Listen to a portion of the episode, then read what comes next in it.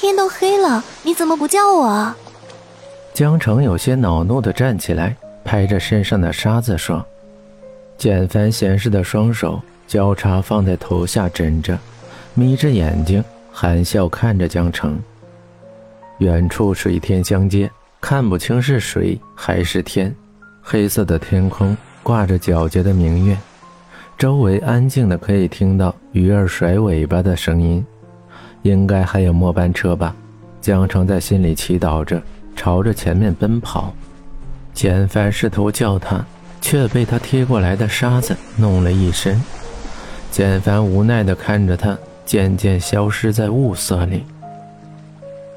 一下午，简凡都保持一个姿势看着江城睡，不敢把他吵醒。现在整个身体像是从五指山下出来一般，麻木无力。简凡艰难地用手撑着地面，从地上站起来，身上的沙子稀稀疏疏地向着地面洒去。都怪你跑得慢，要不然肯定赶上最后一班车的。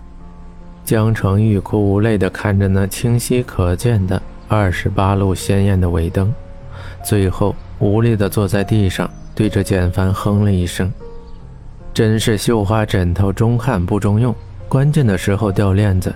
说出来玩的时候跑得比谁都快，现在倒好，慢得像个蜗牛。最后眼睁睁地看着车从眼前驶过，就差一点儿就可以拦下了。”江城在心里咒骂着：“回去吧。”简凡无所谓的。看了一眼车消失的方向，松松垮垮地站在那儿，朝还在抓狂的江城伸出了手。走回去，简凡，你是不是没睡醒啊？这里到我们学校至少要坐五个小时的大巴，现在你跟我说我们走回去，天亮我们也走不回去啊！而且脚还会残废，你真的是没用啊！江城像个咆哮姐一样跺着脚说：“喂。”再这样叫下去，估计不用回去了，直接去公安局了。简凡捂着江城的嘴巴，拉着他的手，钳制住他不断扭动的身体，像塞垃圾一样把他塞进计程车里。法国雕塑喷泉前，琼楼玉宇般的浩园酒店，琳琅满目的灯光把这里装饰的如同白昼一般。旋转门不停地转着，出入着各种气宇轩昂、举止优雅的上流贵族。这是紫禁城吗？江城喃喃自语，被这里的奢华所陶醉，无法回家的烦恼被抛到九霄云外，痴痴地看着眼前的城堡。这里是浩园酒店，江城只在电视上见过，听别人介绍它有多么奢华。连里面的洗手间都是金箔镶边的，充满了自然熏香草的味道。它的地毯采用的是从欧洲进口的羊毛制成的，踩上去就像站在棉花团上一般。在这里，就连一个欧巴桑都需要大学以上的文凭。江城感觉像做梦一样。这里是浩源酒店吗？在大街上，你任意拉一个人询问，他们都知道。这是世界各地都有分布的酒店。看着江城惊讶的样子，简凡叹息地扯了一下嘴角，拉着他像进出校门一般平常地走进去。简凡去旁边打了个电话，留下江城一个人在大厅。柱子像是镜子一般清晰地照出江城的模样。江城走得更近一些，对着镜子用手整理了一下凌乱的刘海。臭美的拱了拱身子，看着自己那自认为还算不错的清纯小模样。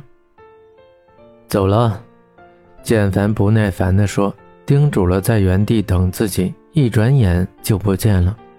看他花痴般轻柔地摸着柱子，简凡板着脸把他拉开。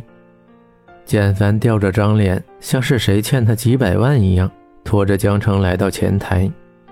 前台小姐看他们过来。特别紧张地站起来，恭敬地朝着简凡弯了个腰。除了江城，大家神色都很严峻。江城觉得怪怪的，又不知道哪里怪，只是脑袋突然开窍的想起来，这里是酒店，而且是住一晚，下学期就要露宿街头的酒店。我们要住在这里？嗯。你知不知道这里有多贵啊？先说好，我没有带那么多钱，带了我也不会住这里的。江城小声对简凡说，又尴尬的冲着前台小姐笑着。VIP 一间，谢谢。简凡直接忽略身边张牙舞爪的江城，礼貌的对着前台小姐说：“一间。”你不是说贵吗？还是你现在想通了？最后一间房搞定。简凡拖着还在原地发呆的江城，拿着房卡朝房间走去。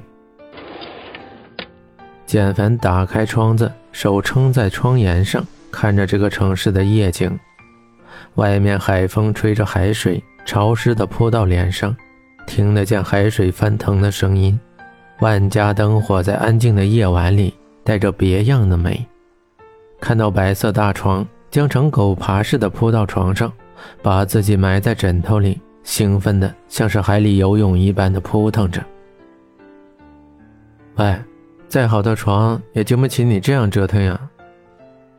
简凡早就预料跟江城在一个房间肯定不会清静，但没想到这一切来得这么快。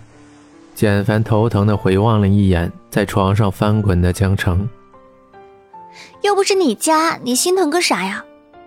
江城翻着白眼说：“啊啊，对，不是我家的。”简凡满脸黑线的说，额头上沁出一层细汗。看着海里玩了一下午，现在还精力充沛的江城，在床上上演群魔乱舞。那个江城，你要不要洗个澡再玩啊？简凡提醒着，示意江城看看几点了。江城欢快地抱着衣服进了浴室，一路上哼着小曲儿。当简凡是透明的，一会儿简凡把我睡衣拿过来，一会儿简凡我进来的时候没穿拖鞋，你把拖鞋放在门口吧。各种的指挥简凡。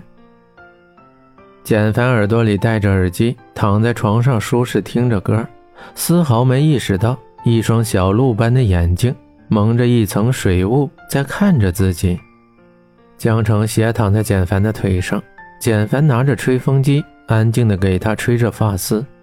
简凡吹发吹得很舒适，头发还没干，江城已经趴在他腿上睡着了，脸上带着在浴室里待久了的桃红色，纤细的乌黑发丝散落在脖颈间，裸露在外面的左半肩露出娇嫩的肌肤和那一颗黑痣。简凡低下头。温柔地吻在那一颗黑痣上，忘了江城此时正在睡觉。那吻带着一丝冰凉，痒痒的。以前从来没有人吻过自己，而且吻的还是在敏感的位置。江城睁开眼睛，就看到简凡正匍匐在自己的身上，他吓得往后一躲，直接从简凡的腿上翻了下去，揉着摔在地上的头，脸火辣辣的。我只是规矩的抱着你睡，不会做你想的那件事。我保证，在我们结婚之前不碰你。简凡把他从地上抱起来，放到床上，温柔地说：“帮他拉了拉衣服，遮盖住肩膀。”简凡的眼神平静的没有一丝的涟漪，深邃如墨。江城木讷地看着他，真的是规矩的把自己放在床上，冲自己微笑了一下，疲惫的闭上了眼睛。很近的距离，近的可以听到简凡的心跳声。室内的灯已经全部熄灭，借着窗外的月光，隐约可以看到简凡的模样。江城像是做了什么坏事一样，心砰砰乱跳。他努力地克制自己的心跳，颤颤巍巍地用手指去摸简凡的眉毛。为什么他的眉毛总是带着淡淡的忧伤呢？是和我一样有学习压力吗？还是你的父母对你要求太高了？